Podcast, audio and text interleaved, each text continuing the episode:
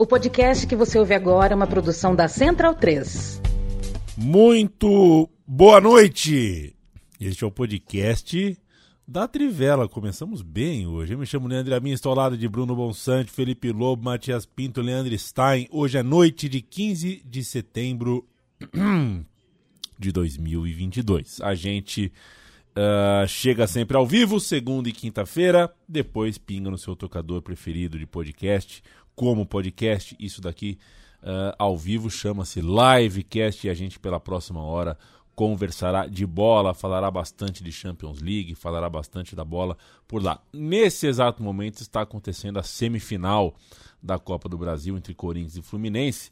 E a gente manteve o horário tradicional aqui, porque, enfim, o roteiro hoje é quase todo falando de futebol internacional. A gente não vai comentar, uh, pelo menos por enquanto, sobre uh, a final da Copa do Brasil, que saberemos quem é o finalista daqui uma hora e meia. Mas a gente tem muito para falar de futebol internacional, futebol europeu, Champions League. E assim, né, senhores? A gente tem TV a cabo, a gente tem aplicativos, streamings múltiplos serviços e até link pirata, se a gente quiser buscar, a gente consegue. E aí a gente entra nas redes sociais, a gente tem é, vídeo das torcidas, a gente consegue enxergar como é que essas torcidas chegam no estádio, é, jogador no hotel, jogador no ônibus, a gente com dois cliques chega na imprensa dos países, descobre tudo que estão falando por lá, temperatura do jogo, pré-jogo, pós-jogo. Silvio Lancelotti não tinha essa facilidade, fez muito pela comunicação do futebol internacional e o podcast, então, uh, de hoje a gente dedica a você. Silvio Lancelotti, um contador de histórias, antes de tudo, muito carinhoso com o futebol e uma ponte de conhecimento uh, entre nós brasileiros e o futebol do lado de lá do Atlântico, quando esse conhecimento era quase inacessível. Então fica o nosso abraço, já que o time da Trivela fala tanto de futebol internacional tantos anos depois, é, alguma coisa de ligação tem. Nália Bruno Bonsante, como é que estamos? Tudo bem, e com você? Tudo é bem. Tudo bem. Você gostou do Leandro Stein hoje de cabelo solto? Gostei. É uma demanda antiga do nosso chat, né? Exatamente. Eu eu, tô, eu deveria soltar o meu cabelo também, mas não soltei. Meu cabelo está uh, comprido Você também. Você redescobriu o frio essa semana? Já faz algum tempo, né? Já faz é. algum tempo. Eu, eu, estive no Paraná duas semanas é, é atrás verdade, e, foi, foi. e, absolutamente reinaugurei os meus parâmetros sobre frio. Tudo bom, Leandro Stein? Hoje teve São José e Palmeiras do ladinho da sua casa aí, do time feminino, né? Os times femininos se, se encontraram. Tudo certo. Eu só vi a repercussão depois com, com as com as queixas das jogadoras do São José, né? Que o momento do do futebol feminino do São José é bem conturbado, bem caótico. Só vi posteriormente isso. E estava, por enquanto, aqui pesquisando para uma matéria do Godard, né? Fui pesquisar, fui ver se tinha alguma relação com o futebol. Descobri que ele curte a Hungria de 54, aí tem, tem uma relação em comum.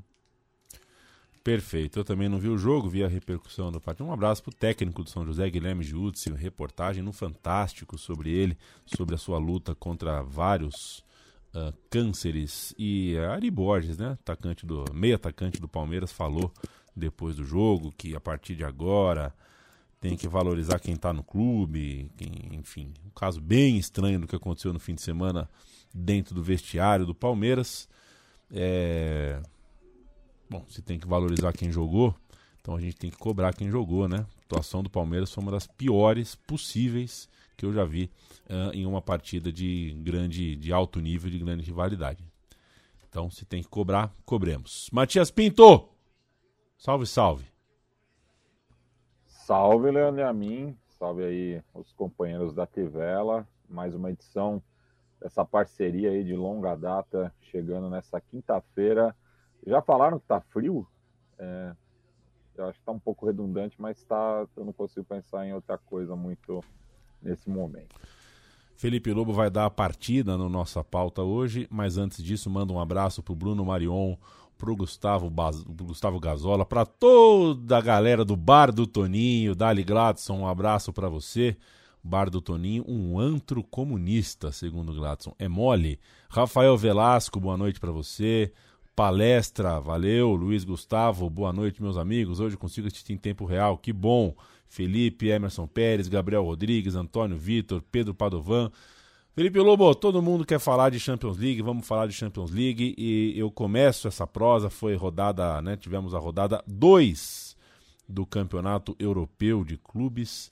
O Bayern de Munique, se por um lado esmagou a Inter de Milão na primeira rodada e só fez 2 a 0 só entre aspas, é, voltou a fazer 2 a 0 mas talvez num contexto um pouco diferente, né? Porque o Barcelona é, até que jogou bem. Agora sim. Não, é que Perfeito. essa eu vou deixar pro Stein, que o Stein acompanhou com mais. Até porque tava no roteiro isso, né, Felipe é, Lobo? Tava escrito tava no roteiro. No, eu vou o, deixar o, pro é. Stein, que o Stein tem uma análise detalhada. Eu, eu vi o jogo também, claro, mas vou deixar pro Stein levantar isso. Boa noite, amigos. Eu nem boa, falei, boa noite. Boa noite. Boa noite. Bom, foi um jogo que o placar não, não explica totalmente, né? Foi um jogo dividido em duas partes, um primeiro tempo totalmente diferente do segundo. Primeiro tempo em que o Barcelona parecia apresentar as armas que já se viram nessa temporada, né? Um time é, de qualidade ofensiva para criar chances, criava muitos problemas ao Bayern de Munique, que tinha dificuldades ali é, na marcação, a linha de defesa ficava muito exposta ainda os defensores foram bem no combate ali para tentar apertar a defesa, do, o, apertar o ataque do Barcelona e o ataque do Barcelona perdeu muitos gols, né? Um jogo tão centrado no Robert Lewandowski, se por um lado no primeiro tempo em que o Bayern de Munique teve muitas dificuldades de criação, a falta do Lewandowski era sentida ali, uma presença diária, um time que não conseguia fazer essa penetração o Bayern também agradecia porque o Lewandowski não estava na noite dele, perdeu algumas chances claríssimas. De uma maneira geral, o time do Barcelona estava mal nas finalizações, né? Não é que o Neuer tenha precisado fazer tantas defesas, mas foi um primeiro tempo em que o Bayern sobreviveu, assim, pela maneira como não conseguia criar e se via muito exposto a essa velocidade do Barcelona nas transições. O segundo tempo se transformou, né? O Bayern de Munique conseguiu rapidamente os gols. Teve uma entrada providencial, que foi a entrada do Goretzka no meio-campo, né? O Goretzka ajudou o time, no, entrou no lugar do Sabitzer, ajudou o time, deu mais organização, deu mais cadência ao Bayern de Munique. Foi um, um grande facilitador nessa partida, e aí o time teve a eficiência que o Barcelona não, não encontrou, né? Durante o primeiro tempo, o Bayern de Munique teve isso para conseguir marcar um gol com o Lucas Hernandes e depois um gol num, num, ataque mais rápido com o Sané. Então, nisso condicionou, né? Dois gols em nove minutos condicionaram a partida e aí o Bayern conseguiu administrar melhor, conseguiu deixar a partida mais ao seu gosto, né? Porque até pelas características, esse é um Bayern de Munique que ele pode se dar melhor atacando em velocidade e, na verdade, durante o primeiro tempo, o Barcelona é que deu o campo para o Bayern de Munique para atacar em velocidade. O Barcelona é que recuou um pouquinho mais. E aí, no segundo tempo, quando o Barcelona precisava ser propositivo, precisava encontrar soluções para reagir, mal deu respostas, né? Foi, teve uma, duas chances no máximo ali para tentar pelo menos descontar, mas não produziu tanto. E aí fica um, um ponto de, de reflexão para o Barcelona, principalmente sobre essa falta de eficiência do time, que ficou muito clara, mas também, mesmo com todas as contratações, mesmo com a qualidade do banco, o Barcelona não foi um time que mexeu bem, né? As alterações elas não causaram impacto no Barcelona para o time tentar reabrir esse jogo contra o Bayern de Munique para tentar reagir. O Bayern reafirma uma supremacia contra o Barcelona, né, nos confrontos, principalmente nos últimos anos. Não foi um bom jogo do Bayern, mas tem muito nesse mérito, né? Tem muito a maneira como o time se transformou para o segundo tempo e aí a entrada do Goretzka foi providencial. Individualmente, achei que o Bayern de Munique nem teve tantos destaques assim. O Pamecano foi bem na zaga, mas do meio para frente Musiala foi um pouquinho melhor, mas muita gente alternou durante o jogo. Mesmo o Sané não foi bem marcando gol, o Mané teve uma partida muito apagada. E o Barcelona é, é, mais acertar esses ponteiros, né? O primeiro tempo eu gostei muito do trabalho do meio-campo do Barcelona, principalmente do Busquets, mas no segundo tempo o time todo acabou se perdendo e, e não teve esse, esse poder de reação, né? E aí acho que mostra um pouco mais como é uma equipe que não está totalmente pronta. É, eu acho que esse foi o, o, o, a grande, o grande fato que eu tiro do jogo, né? Que foi um jogo entre um time que tem suas caras novas também, mas dos titulares contra o Barcelona, só o Mané é, foi reforço para essa temporada, contra um Barcelona que ainda está se encontrando, mas mostra sinais positivos, né? É, principalmente o, o, primeiro tempo, uma maneira como criou e teve chances, é, foi um, um, ponto positivo, mas ainda não está pronto. E aí, é, o primeiro gol, acho que o Ter Stegen foi meio mal na saída, é, e no segundo fica muito claro isso, porque é uma desorganização ali que abre o espaço para o Sané atacar, né? Os jogadores do Barcelona começam a pressionar a bola no meio campo, saindo de suas posições. É, o Musiala, muito esperto, muito bom jogador, consegue o toque para o Sané, que ataca esse espaço entre dois marcadores do Barcelona e sai na cara do Ter Stegen. Isso é um processo natural né, de um time que é, vem com o trabalho da temporada passada, é, trabalho técnico e de, de, de montagem de time, e o Barcelona, que tem, manteve o técnico também, mas o técnico pegou no meio da temporada, mas que recebeu um novo time inteiro praticamente e que está tentando acertar. Outra partida que marcou a rodada na terça-feira foi uh, Manchester City contra Borussia Dortmund. Um encontro do Haaland com o seu clube anterior. Haaland, uma espécie de jogador prometido por Manchester City desde sempre, né? por uma história até uh, paterna. É, e aí, o Bruno Bonsante, o roteiro diz que ele marcou um gol de Kung Fu. O que eu vi foi muita crítica ao time do Manchester City por supostamente. Supostamente não, né? É, lentidão. Que depois é. uh, houve a explicação, né? Jogador do Borussia Dortmund falou: não, a lentidão deles é mérito nosso.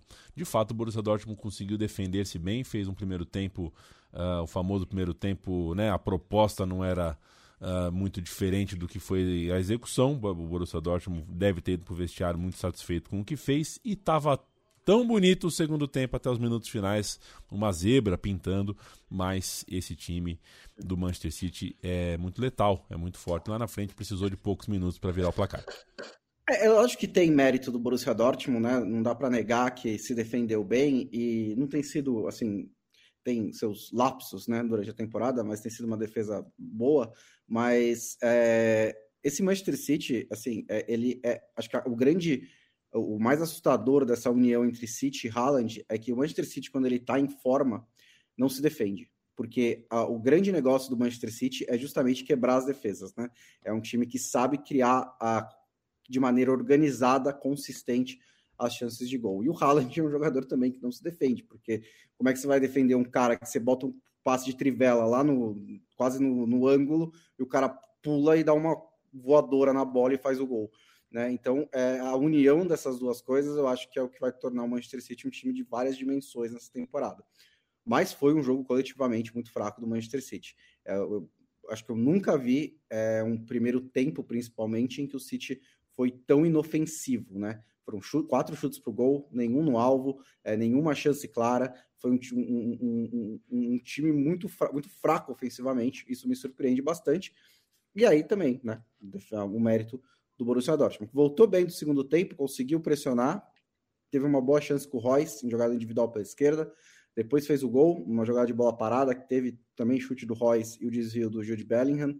É, e aí o, o, e o City ainda assim não pegou ritmo depois de sa sair atrás. Demorou um pouco. Foi só com as substituições do Guardiola, colocou o Silva, colocou o Alvarez, que o City começou a melhorar um pouco. E aí tem um pouco de acaso também, né? Porque se não sai um gol do John Stones de fora da área com aquele chute, que nem foi um chute perfeito, mas acho, acho que o goleiro Meyer do Dortmund também não foi muito bem ali. É, e, aquilo dá um ânimo, de, dá um ânimo diferente para o Manchester City.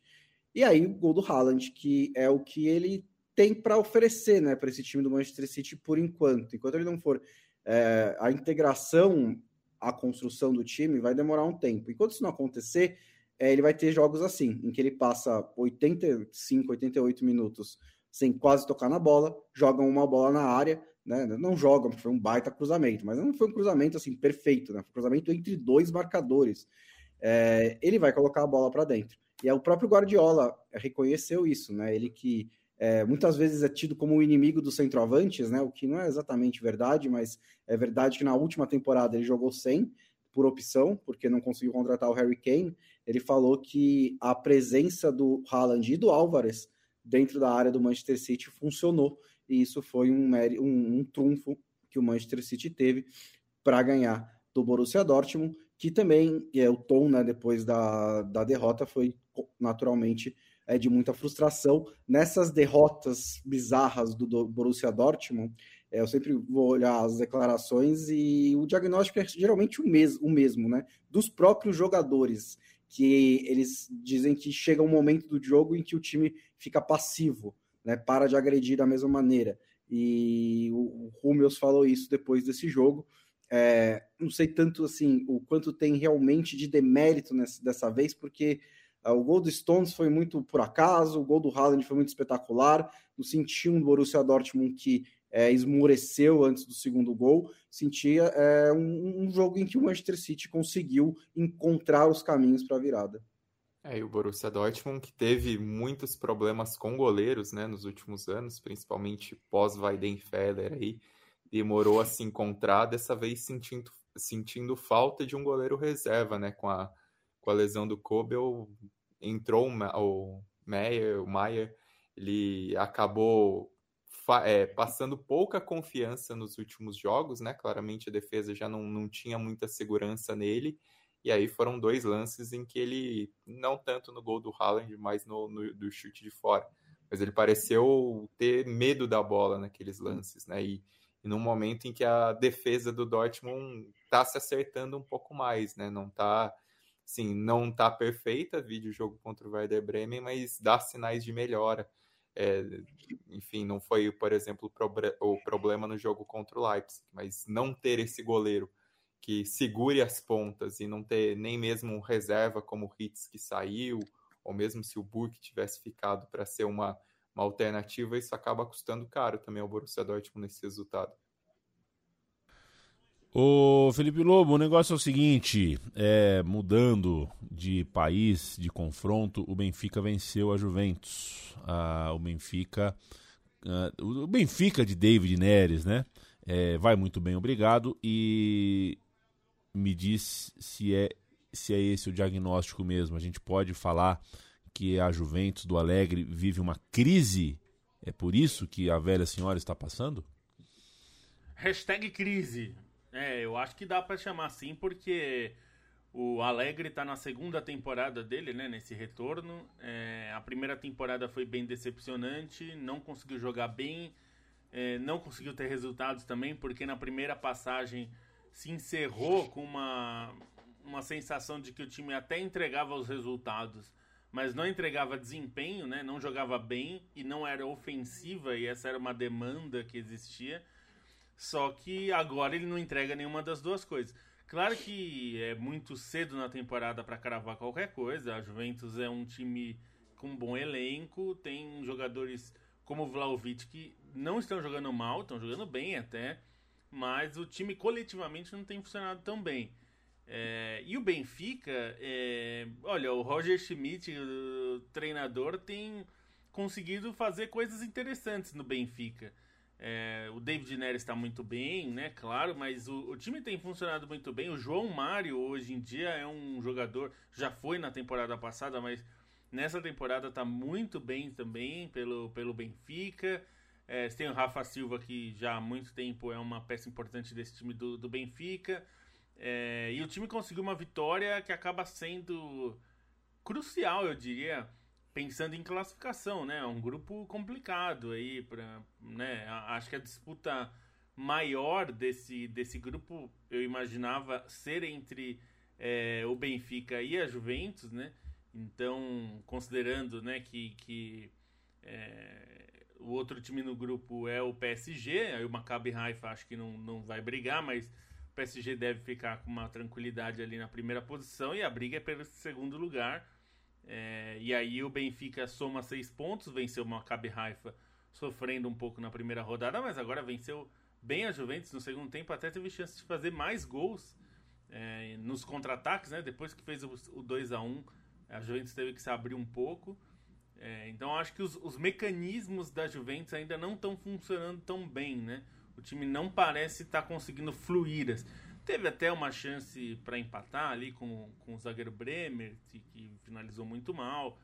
Mas o time parece mais afeito a, a resultados é, mais por um acaso do que exatamente por desempenho realmente dominante, né?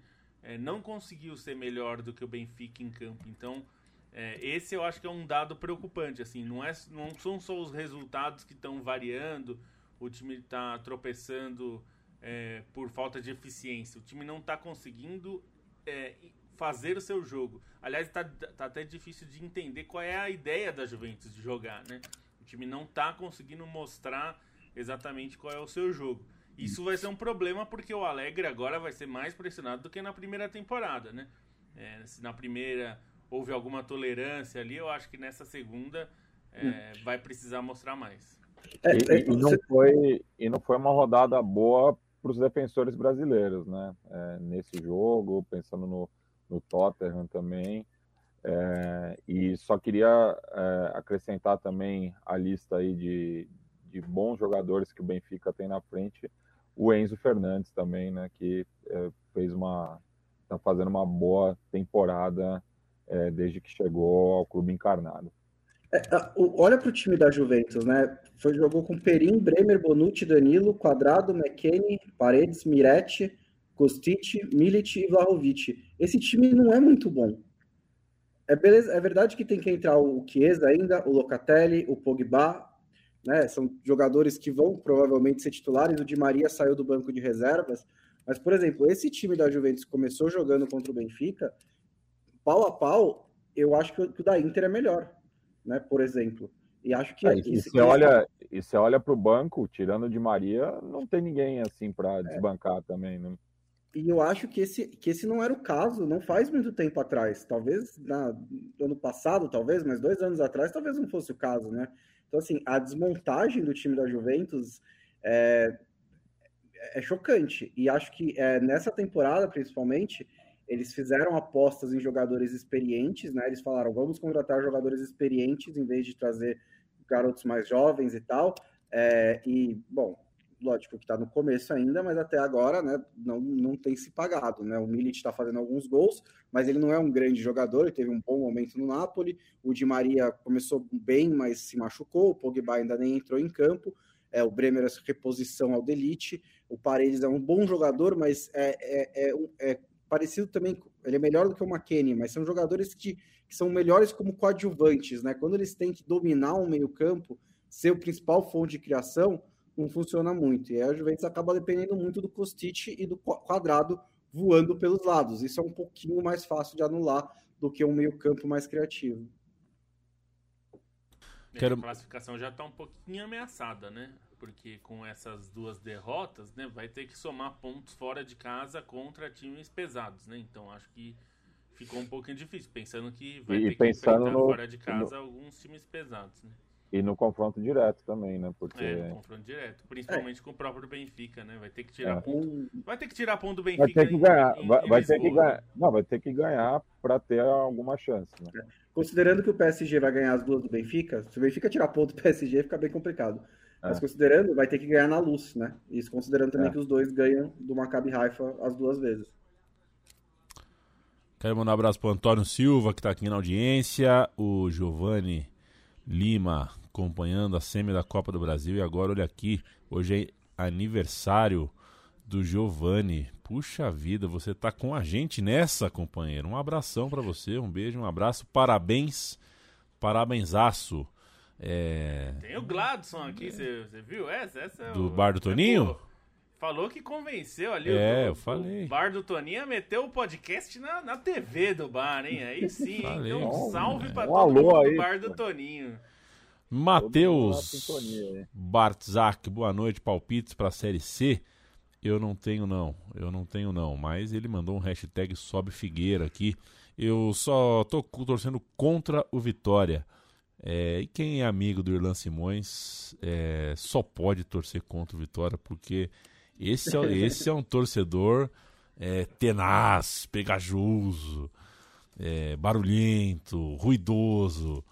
É, falando em torcedor, um abraço para todo, todo o time do Bar Sol e Sombra em São Paulo, que abriu as portas para um evento muito legal, que virou podcast. Vocês procuram o som das torcidas, né? O Na Bancada uh, com o Matias Pinto, Nico Cabreira, falando sobre rolê de arquibancada, cultura de arquibancada, Brasil e Argentina, uma troca bem legal.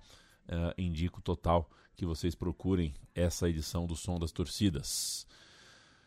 Uh, vamos falar um pouquinho mais de Champions League. O Paris Saint-Germain, Leandro Stein, é, seguiu embalado, tomou um susto, tomou um belo de um susto, saiu atrás, mas Messi empatou e a osmose de um time tão mais forte se encarregou de no segundo tempo garantir a vitória. Que tal para você esse Paris Saint-Germain? É que quando a gente olha, a gente sabe que vai se classificar, ou tem quase certeza que vai se classificar, mas depois do que a gente viu no último ano, ou de repente nos últimos dois anos, é, a gente está na expectativa de ver o Paris Saint-Germain uh, uh, bem, né? Paris Saint-Germain, alguma hora vai ter que dar alguma liga, acontecer alguma coisa e eu não sei se a gente viu isso em Israel nessa rodada. É, o PSG começou a temporada num ritmo muito alto, né? O, as apresentações, as atuações que vinha fazendo, e agora são partidas mais oscilantes. Esse jogo o PSG não foi bem, teve momentos desligado, principalmente ali nos primeiros 60 minutos, né? Até os 15 do, do segundo tempo, quando foi um jogo mais competitivo mas contou com o talento de seus jogadores, né? Os três de frente fizeram diferença para construir o placar, mesmo com alguns erros excessivos. O Messi foi quem realmente conduziu a vitória, né? Com assistência, com gol. O Mbappé errou demais, teve um lance assim no mano a mano no primeiro tempo ali que ele foi tentar driblar o goleiro, que é, é um tipo de erro que não dá para admitir muito. E o Neymar também teve uma jornada abaixo do que vinha tendo Acho que do PSG é importante destacar também como o Donnarumma acaba fazendo a diferença em alguns jogos, né? Nessa partida, mais uma vez, ele foi importante para segurar o PSG ali em momentos de pressão do Maccabi Haifa. E aí a nota positiva do jogo acho que é o Maccabi Haifa mesmo, né? Porque é um time que já veio de uma ótima campanha nas preliminares, é, a gente até comentou como era um time que, que dava para prestar atenção, que não ia ser esse saco de pancadas todo. E além da boa atuação, além de ter conseguido ser competitivo ali durante 60 minutos até cair essa intensidade, não conseguir é, intimidar tanto o PSG, algo legal também para se registrar é a festa nas arquibancadas, né? Quando se fala de, de calor nas arquibancadas, as torcidas israelenses não são necessariamente as primeiras citadas, mas o, existe uma cultura forte de arquibancada no país, né? Inclusive no processo anterior à própria criação do Estado de Israel, os clubes são anteriores é, à maior parte do, da, das grandes forças, inclusive o Maccabi Haifa, e tem essa cultura muito forte, muito presente, né? Inclusive é, Matias talvez saiba, mas até achei curioso como tinha um cântico que é, é muito comum pelo ritmo nos clubes do norte da África, que estava sendo entoado pela torcida do, do Maccabi Haifa nesse jogo, e acabou sendo um caldeirão, né? principalmente ali no primeiro tempo, quando o Maccabi Haifa é, botou pressão no PSG, abriu o placar, quase fez o segundo gol. A torcida fez muita diferença nesse ambiente. É, eu, eu gostei de, falando nisso, gostei de ver também hoje é, o jogo do Rapoel Bershiva também, é, pela, pela Liga Europa, né? Também é uma festa muito bacana da torcida, né? E, inclusive, é, fica aí, né, a recomendação, já que o Yamin citou o Irlan Simões, que eles estão no momento agora, né, lá no canal do Na Bancada, é, fazendo uma live com diversos convidados para falar um pouco é, dessas duas rodadas né, das competições europeias, sobretudo da Champions League, as questões políticas envolvidas, né, porque já rolou muita coisa da semana passada para cá. Senhoras e senhores, uh, é de conhecimento do público da Trivela que temos um parceiro e um parceiro já de longa data que viabiliza esse podcast, nos ajuda a beça. Estou falando de KTO, KTO.com é a casa de aposta que se você ouve o podcast da Trivela e não usa KTO, a gente te olha com um olhar meio desconfiado, de estranheza. Ora essa, KTO.com é onde você entra, é onde você se cadastra e no seu primeiro depósito com o cupom Trivela se você colocar Trivela no cupom, você ganha 20% de free bet. Boas cotações, bom, é, é, bom atendimento. Se você tiver qualquer problema, vai ser atendido na hora, em português, 24 horas. É, e muitas modalidades, como por exemplo a malandrinha. Tem um milhão de coisas sobre Copa do Mundo já pingando ali para você escolher, para você para você fuçar. Uh, é um universo todo dentro da KTO para você apostar sempre com responsabilidade, sempre apostando aquilo que você pode perder. Toda quinta-feira, Felipe Lobo e Bruno Bonsante te ajudam. Eles fazem uma curadoria do site e trazem três dicas cada um para você levar uma grana. Bruno Bonsante, começa com você hoje. Oh, finalmente, né? Faz uns dois meses que o Lobo começa, eu tava me sentindo, me sentindo ah, é? prestigiado, né? Foi, é. foi randômico. É sempre. É, eu, eu, noto, viu? Quem, quem, quem apanha, nota essas coisas, viu? é. Bom, pode parecer um pouco contraditório, né? Que eu acabei de bater pra caramba na Juventus. Mas a Juventus pega o Monza nesse fim de semana e tá pagando 1,90 para ganhar esse jogo. E assim, beleza, a Juventus não é, né, não tá voando, tem o melhor time do Brasil, do, da Itália, mas o Monza é, começou muito mal a campanha. É, inclusive o Berlusconi falou que tem que ficar mais, vai ter que ser mais ativo, né? Vai ter que se envolver um pouco mais aí para tentar tirar o Monza dessa situação. Depois de seis rodadas. É, exatamente, demitiu o técnico, já, já começou a agir. É, cinco derrotas e um empate em seis rodadas, levando 14 gols. Eu acho que 1,90 para a Juventus, mesmo uma Juventus ruim, ganhar esse jogo é uma cotação muito alta. Também na Itália, teremos o Milan contra o Napoli, é, dois times que são legais de ver jogar, entre os dois melhores ataques da competição até o momento. É um duelo que sempre pega muito fogo. Eu gosto do acima de dois gols e meio a 1,80 nessa partida. E agora eu vou falar uma coisa que eu acho que eu nunca falei na minha vida. Eu acredito no Arsenal. Segunda-feira, Brentford e Arsenal, com Arsenal a 1,85 a vitória. Lembrando que na, no retorno do Brentford à Premier, Premier League, depois de 40 e poucos anos, foi com vitória sobre o Arsenal, né, em seu estádio. Foi um, uma festa muito bonita, inclusive, né? Tinha gente chorando, cantaram, foi um momento emocionante. O Arsenal volta para esse estádio e acho que para mim ainda é favorito, né? Tá um dos melhores começos de temporada da Premier League e acho que pagar 1,85 também para essa vitória é alto. É, então, eu vou, vou dizer pro Bonsa que tem dois palpites e nós fizemos iguais, sem combinar. Com a diferença que eu ponho no roteiro, então eu não, eu não posso.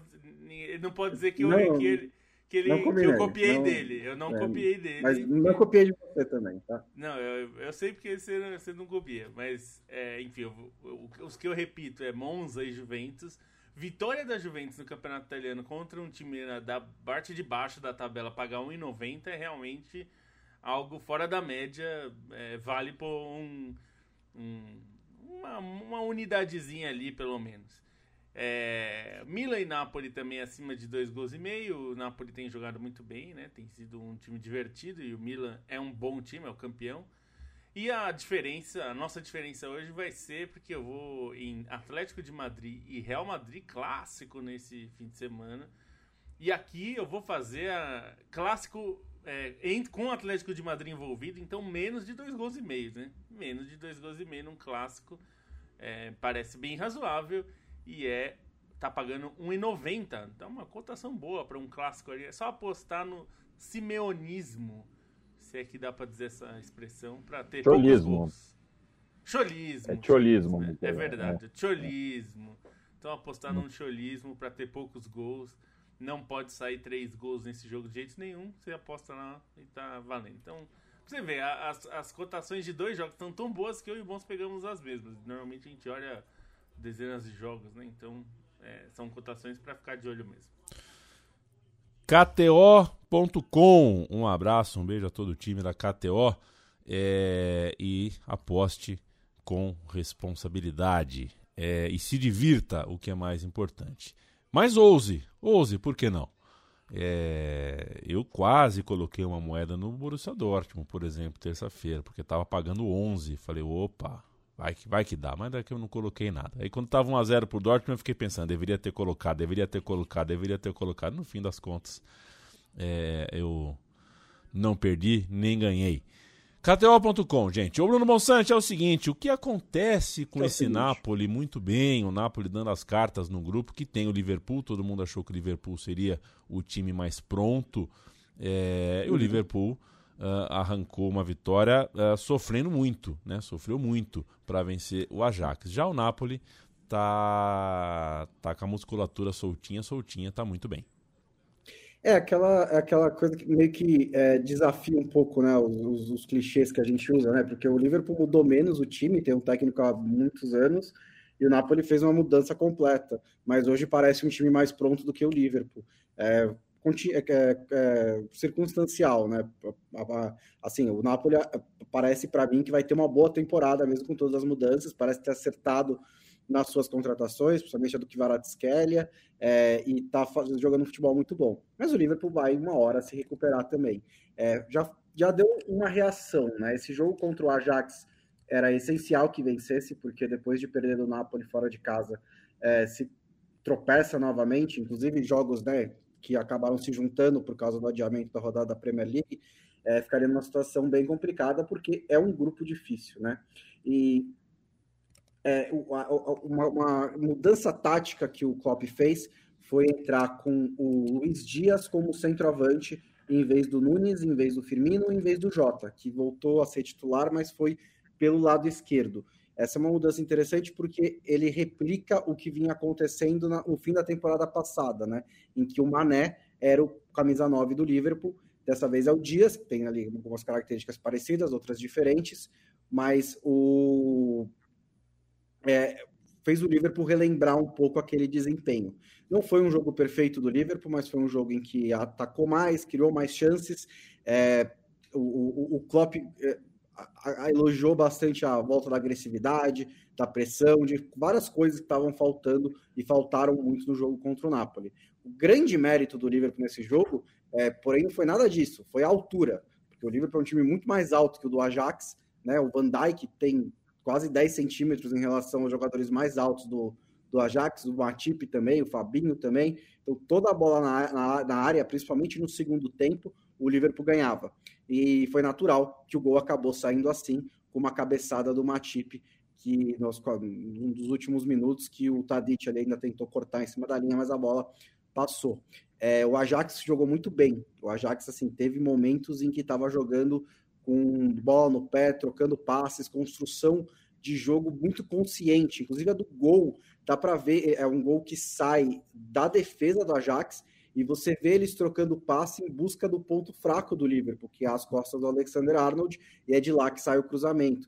Então é um time que sabe o que está fazendo. Eu acho que isso o, é um que é surpreendente, né, Bonsa, pelo pelo tudo que aconteceu na pré-temporada, né? Um time que se mantém competitivo, né?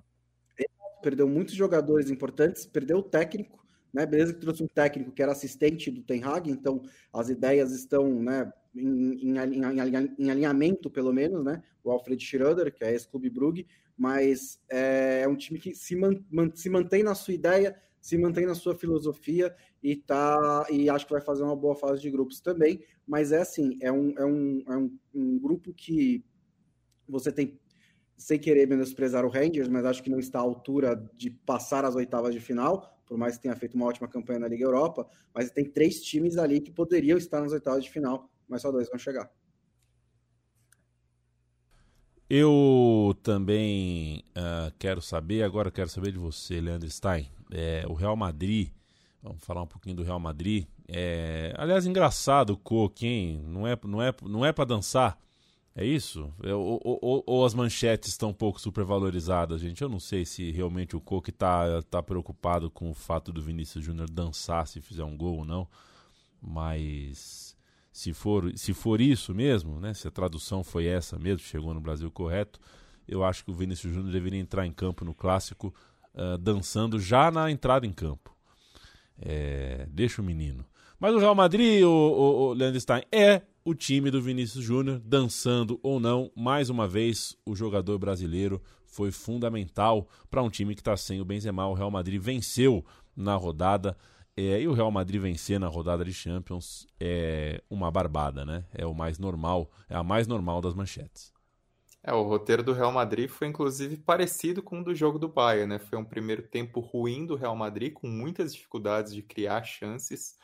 O Leipzig se defendia muito bem e levava perigo no, nos contra-ataques, né? O time Werner se movimentava bem, causava muitos problemas. O Nkunku também acabou tendo algumas chances e não aproveitou. E era o primeiro tempo difícil do Real Madrid, que sentia a falta do Benzema, que tinha o Rodrigo ali dessa vez como referência, mas estava encaixotado. Mesmo o Vinícius não estava sendo muito efetivo. O segundo tempo o time foi melhorando aos poucos, não foi um processo tão imediato assim, até que conseguiu esse gol graças à, à individualidade, né? graças à, à qualidade técnica dos jogadores à disposição.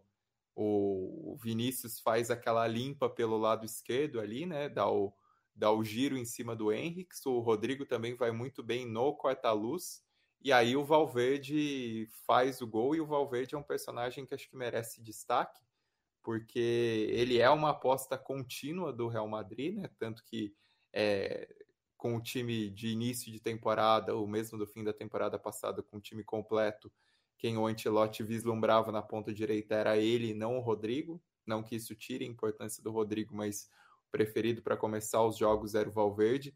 Esse início de temporada dele é ainda melhor porque ele demonstra muita confiança e muitas vezes ele serve de desafogo do time em jogos difíceis, né? Mesmo na Champions contra o Celtic, ele foi muito importante. É, na rodada de La Liga desse fim de semana contra o Mallorca também acabou marcando um golaço.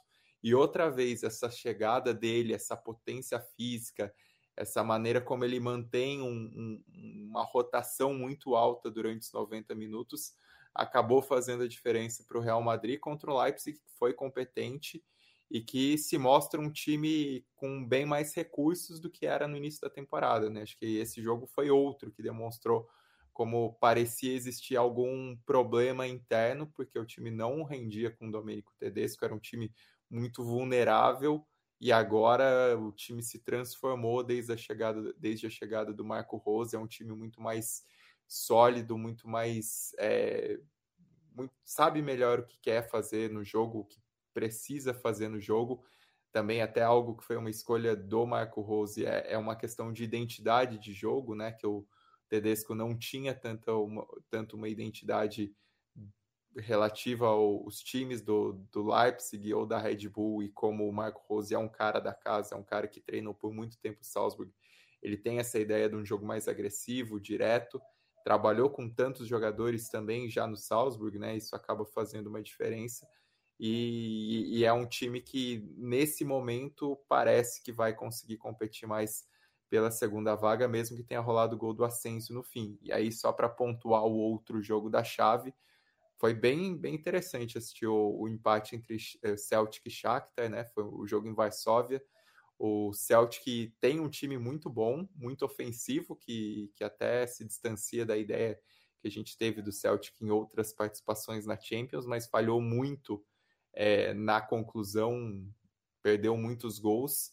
E aí do Shakhtar vale destacar o Mudrik, né, que é o camisa 10 do time, ponta esquerda, garoto ucraniano, que nessa reformulação forçada, ele era um cara que já tinha espaço no time, né? Na temporada passada começou bem, mas agora ele tomou o papel de protagonista e está jogando bolão e foi o cara que meio que ressuscitou o Shakhtar nesse jogo quando o time estava nas cortas ali tomando banca, é, pancada do Celtic, né? Então é um jogador também para se prestar atenção esse camisa 10 do Shakhtar, muito bom de bola, tem, tem capacidade aí não só de estourar para ligas maiores, né, que é a discussão que todo mundo gosta de fazer, mas de contribuir muito para esse Shakhtar e para contribuir ainda mais para se marcar nesse contexto do Shakhtar de guerra, de ter que atuar fora do país, de todas as limitações de um time que já é já está alijado da sua cidade há tanto tempo por causa da, da, da, guerra civil ucraniana, né, da guerra interna,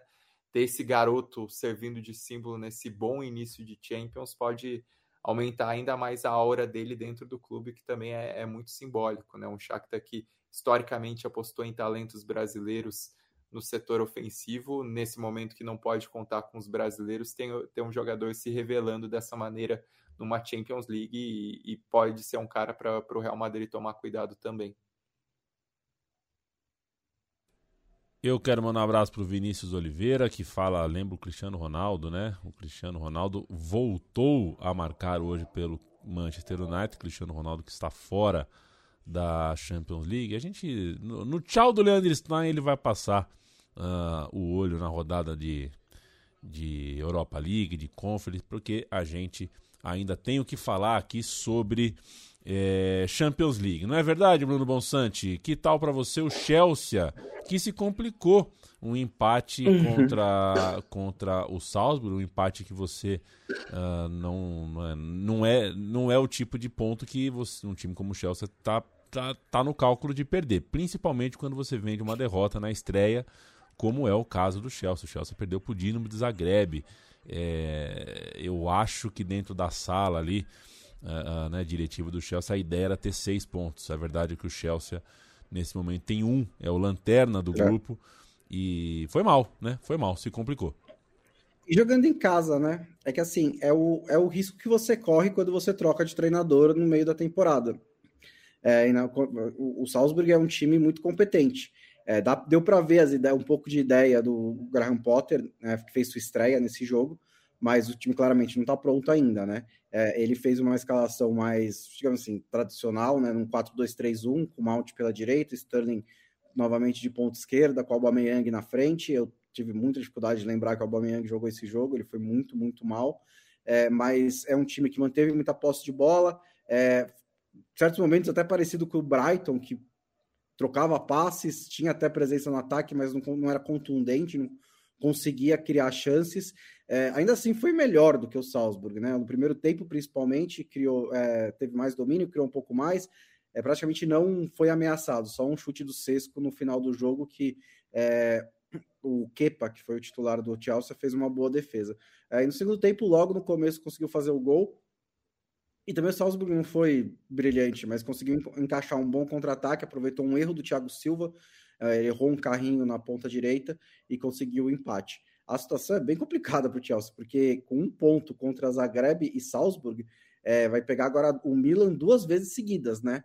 Então, se não a, é, apresentar é, um futebol melhor, se o, o, o, pelo, pelo menos no começo, né, o Potter é, buscar ali, soluções mais de curto prazo para tentar jogar de uma forma mais competitiva, pode chegar ao fim dessas duas rodadas até eliminado. Então, é algo, é, é uma questão que virou muito importante para o Chelsea, porque assim, é, gastou uns 300 milhões de, de, de, de, libras nessa janela de transferências, né? E ficar fora da, da oitava de final da Champions League não é só esportivamente ruim, é financeiramente um desastre para esses times, para esses super clubes que é, têm gastos tão altos assim. Então, é, mas, de novo, quis trocar de técnico no meio da temporada, é, calhou que a estreia do Potter foi contra um bom time num jogo de Champions League e o, o, o Chelsea simplesmente não está pronto ainda, né? Foi um time que mostrou algumas coisas, algumas coisas boas, outras coisas ruins, como qualquer começo de trabalho. E o Milan, Lobo? É, o Milan conseguiu nesse grupo que a gente tem pontos inesperados perdidos pelo Chelsea é, o Milan, que também tinha perdido ponto na primeira rodada, agora é líder do grupo, venceu por 3 a 1 o Dinamo de Zagreb. É, venceu e acho que até o resultado da primeira rodada ficou um pouquinho melhor, né? Porque empatou com, com o Red Bull Salzburg na Áustria e venceu o Dinamo Zagreb, que tinha vencido o Chelsea em casa e venceu com autoridade até. É, então acho que é um, é um resultado interessante e acho que também por desempenho, né? A gente, é, é, quando falamos da Juventus, teve, a gente falou um pouco de desempenho, tal, de o time não estar tá jogando bem. E eu acho que o Milan é o contrário, assim, jogou bem a partida toda, mostrou uma, uma segurança grande que é importante, né? E, e aí é aquelas coisas, né? Um, um jogador como o Giroud é, ficou a vida inteira sendo muito criticado, né? É, e sendo reserva aí, né, algum dos últimos anos.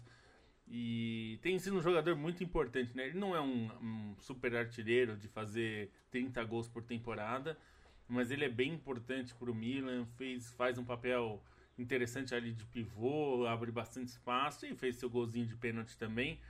É, e o Milan ainda deixou o reforço da temporada, né? Que é o De Ketelear. É, esse aí. Eu, o, o Milan deixou ele no banco. O De Ketelear está tomando a posição ali do, do Brahim Dias, que é, tinha começado a temporada passada bem, caiu, e, e essa temporada ainda não engrenou exatamente, mas é um bom jogador também. Então a, a, vitória do Milan é importante, assim, porque o Milan precisa passar de fase, né? A gente falou é, na temporada passada, né? Caiu num grupo muito difícil e tentou até o fim, até teve bons desempenhos, mas perdeu é, quase todos os jogos que teve bom desempenho também.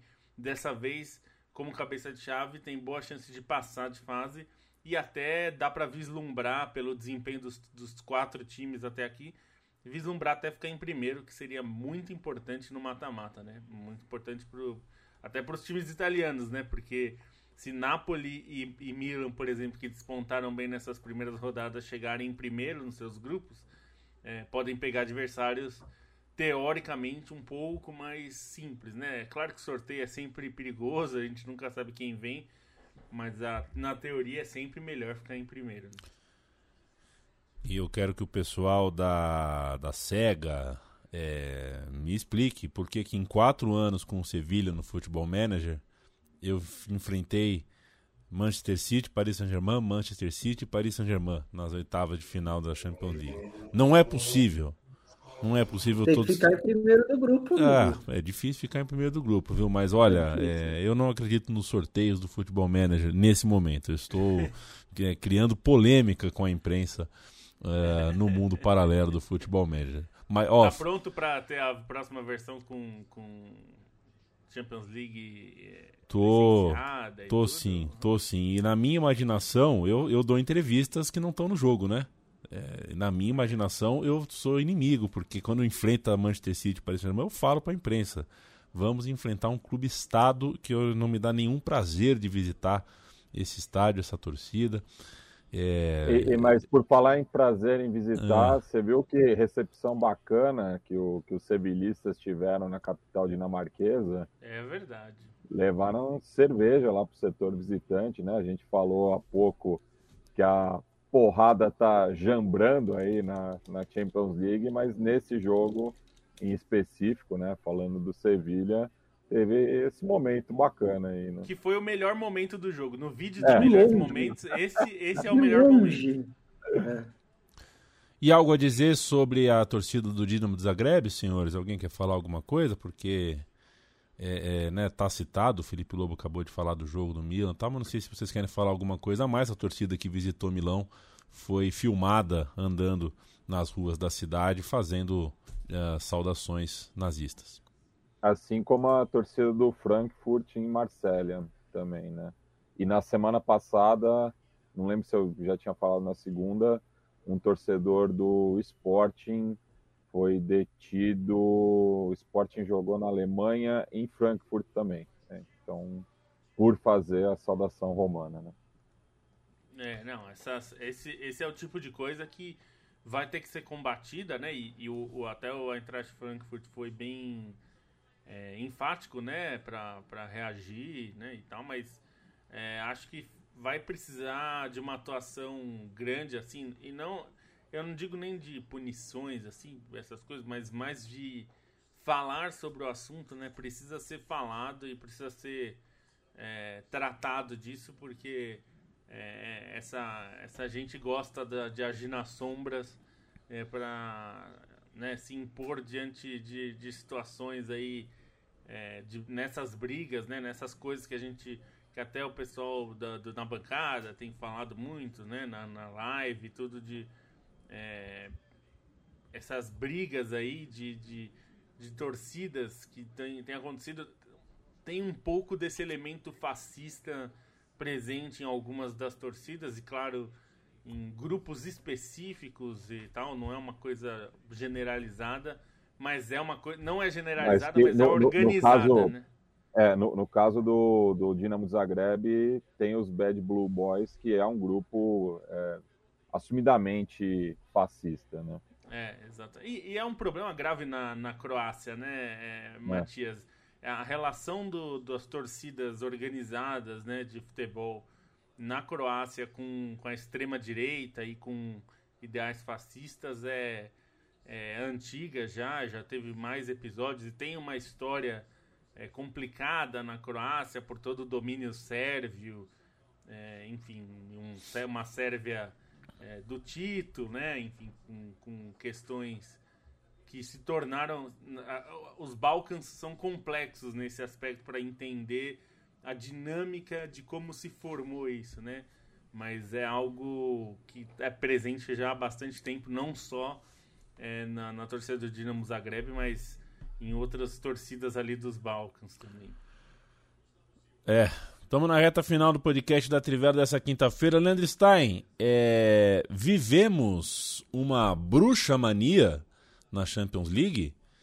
Eu me refiro ao belga Bruges, que tem dois jogos, duas vitórias, não tomou gol, é a surpresa de um equilibrado grupo B, um equilibrado na teoria, inclusive, já seria equilibrado na teoria, porque a gente vê a Leverkusen, Atlético de Madrid e Porto mais ou menos na mesma toada, né? com a mesma força.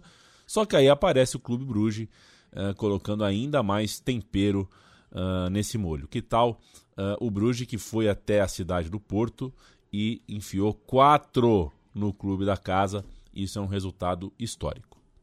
Agora é minha vez de passar a bola pro Lobo, porque foi o jogo, acho que foi o Lobo que assistiu, né? Não, o, o, não, o Bruges, o Bruges é, acho que a maior surpresa do que aconteceu em Portugal, assim, foi a forma como aconteceu. Porque é, a, a, até uma derrota do Porto tal, era, seria inesperada, mas a boa atuação na primeira rodada do Bruges até qualificava o time para tentar fazer alguma coisa. Mas é que o problema foi, é que foi um 4 a 0 né? E foi um 4 a 0 que, que foi assim, é, foi muito falado em Portugal sobre como a atuação do Porto ficou muito, muito abaixo da média, assim. Então acho que é, é a maior surpresa acaba sendo essa forma muito impositiva assim que, que o Bruges teve de, de sair com resultado é, de uma atuação muito ruim do Porto que, pô, a gente, a gente tinha falado na primeira rodada, né? Foi tão um jogo duro pro Atlético, né? Jogando em Madrid. O Porto fez uma partida no primeiro tempo, inclusive melhor do que o Atlético, merecia ganhar o jogo pelo primeiro tempo, depois equilibrou e acabou perdendo ali nos acréscimos, uma loucura. Então se esperava, e eu, e eu sinceramente esperava que o Porto fosse a equipe dominante desse grupo pelos momentos assim que eles estão vivendo. O Atlético não vive seu melhor momento, é, não começou bem a temporada. Então a forma, a, acho que o, a vitória do Bruges seria uma zebra, mas era uma zebra que não, dá, não daria para dizer que é, é assim completamente in, né, improvável assim. Mas o, a, a forma como ela aconteceu é que foi bastante surpreendente, gerou até aquelas coisas, né? A torcida indo atrás do técnico, atirando coisa no, no carro dele, enfim. É, a atuação ficou bem abaixo mesmo da média. É, aconteceu assim, com um pênalti pro Brugge no começo do jogo, né? De um primeiro tempo que foi até equilibrado. O Brugge volta do intervalo e emenda dois gols, um atrás do outro, principalmente é, com jogadas do lado de campo e encaixa o contra-ataque no fim do jogo. Mas o Sérgio Conceição, assim, não poupou nenhuma crítica aos seus jogadores, né? diz que nem em jogos de pré-temporada ele viu o time tão mal assim, foi um time que não teve agressividade, até citou o número de faltas, o time dele só teve oito e o Brugge teve o dobro, que na opinião dele é um sinal de que faltou muita agressividade ao Porto nessa partida, e é uma surpresa principalmente pelo que o Porto vem fazendo na Europa nos últimos anos, né? É, quarta de final eliminando a Juventus, depois num grupo que tinha Atlético de Madrid, Milan e Liverpool, e, e é, só esses três, né? Só são, são só quatro times pro grupo. É, fez um papel muito bom e passou para em terceiro lugar, deixou o Milan campeão italiano para trás. Então, é um time que se aprendeu a jogar muito bem no futebol no campeonato europeu. Mas assim, teve uma pane né, assim, inexplicável e inadmissível é, desse jogo contra o, o Bruno. Não, e a, que tinha até... duas campanhas também, inclusive, né? É, antes é. da temporada passada, emendou três é, campanhas em terceiro lugar, né, na fase de grupos, pegando grupos difíceis, conseguiu continuar para a Liga Europa. Então também é um time que está acostumado ao futebol europeu. É, e, e, até no outro grupo, é, pensando né, que, que o Bruges venceu o primeiro jogo contra o Bayer Leverkusen e o Leverkusen ganhou em casa do Atlético de Madrid. Então, era mais ou menos um cenário que a gente esperava, assim, uma troca de pontos, né? Esses times trocando pontos entre si, talvez com o Porto sendo melhor. Mas, assim, o, é, o Bruges não está deixando esse equilíbrio acontecer muito, né? Porque venceu dois jogos, um deles contra o principal time do grupo, goleando fora de casa então começa a se desenhar aí um cenário que a gente vai ter é, confrontos diretos e bastante imprevisíveis, né? Se a gente pensar no nível de Atlético de Madrid, do Leverkusen e agora do Porto, né?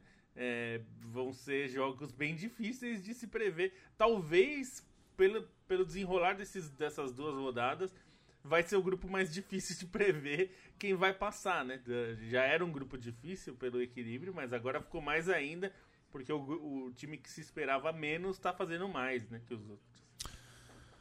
É, gente, temos uma hora e um de podcast já, então a gente vai fazer os finalmente aqui. Eu começo com você, Leandro Stein. Uma palhinha, um destaque, uma manchete do que não é Champions League. Nessa semana a gente tem Conference, tem Europa League, não dá pra gente falar de tudo, mas quero uma, um destaque final da sua parte. Bom, o destaque principal acho que vai para os dois romanos, né? A, o, a Lazio acabou tomando uma pancada do Michelin, acabou sendo goleada por 5 a 1 na Liga Europa, enquanto a Roma finalmente venceu, né? Não seria uma vitória tão simples construída no segundo tempo, mas conseguiu é, a vitória contra o HJK Helsinki, os dois principais resultados é, numa rodada na Conference que teve uma derrota muito pesada da Fiorentina, né, outro time italiano que, que veio mal. O Manchester United ganhou do Sheriff Tiraspol fora de casa, teve uma vitória legal, assim, foi um jogo interessante assistir do Betis 3 a 2 contra o Ludogorets, que tinha vencido a Roma na primeira rodada, no jogo que teve o primeiro gol do Luiz Henrique, um golaço do Joaquim, sendo torcida até se, se curvando a ele durante a comemoração, porque é um cara de 41 anos, fazer o gol que ele fez é realmente sensacional. E por fim, um, um destaque do Freiburg, vale, que teve uma vitória muito imponente contra o Olympiacos na Grécia, e aí o Olympiacos também merece uma nota, porque é o clube que está contratando os medalhões. Esse jogo, além de ter o Marcelo nas arquibancadas, teve, teve a apresentação do Rames Rodrigues e acabou sendo totalmente dominado pelo Freiburg, um time que é, pode chamar atenção por esses jogadores mais badalados, mas começa mal. O campeonato grego não está com um aproveitamento tão bom começa mal a temporada, a temporada europeia, né? Já tinha é, sido atropelado pelo Maccabi Haifa em casa, tanto que gerou a demissão do técnico é, na Champions League, também não foi bem tão bem nas preliminares da Liga Europa, mesmo passando, e agora a segunda derrota, já tinha perdido para o Nantes na, na estreia, e agora dentro de casa acabou sofrendo essa derrota muito pesada para o Freiburg. Uh, olha, é, virou um. Não sei o que, que virou uma sessão Giru aqui no nosso chat. Giru, Trezeguet, Giru, Luizão. Giru, Trezeguet, Giru. Giru, Luizão, Luizão. Giru, Palermo, Palermo. Giru, Rock Santa Cruz, Giru. Giru, Evair, Evair. Giru, do White Work, de White Work. Aí vocês. Só discordo do Trezeguet. É, é. também. Acho que o Trezeguet é mais que o Giru. Trezeguet é uns dois. o, o resto é todo só é melhor que o Rock Santa Cruz desses citados aí. Perfeito. vou Evair, assim, vamos, vamos ter, né? Você é meu favor, né? Faça e, meu favor, e mesmo, né? mesmo assim com o Rock Santa Cruz, pau a pau, viu? É na, na no palitinho. A gente vai embora com essa. Vocês procurem aí no, no YouTube é, Giroud Skills and Goals com alguma música bizarra do Ray Charles ao fundo que não tem nada a ver com só futebol. Não achar, só não vai achar gol em Copa do Mundo. Isso não vai achar de fato. Bruno Klozowski, um abraço ele que fala de Prudentópolis, Paraná, um abraço para você, um abraço, feliz aniversário, boa noite, desfrute do dia Giovanni e vamos nessa. Beijo, Bonsa. Beijo, até mais. Até mais. Lobinho, é isso aí, companheiro, até a próxima. Até a próxima. Só para não dizer que não falamos das flores, o, o Flamengo controlou muito bem, né? O São Paulo para passar a final da Copa do Brasil. A gente ainda não sabe quem é outro finalista, né? Gravamos no momento que acontece o jogo. Mas o Flamengo em duas finais, né? Final de Copa do Brasil, final da Libertadores. Uma boa chance de. de é, é, é, favorito na, em ambas, né? Seja contra quem for adversário é, da Copa do Brasil. É um time que pode já marcar a história aí, né? Com o Dorival. É, acho que o que fica, que a gente pode discutir num programa mais pra frente, essa coisa do se vale é, poupar no brasileiro e tal, porque virou uma coisa. É, um assunto, né? Mas é isso. Até segunda-feira. Valeu, Matias.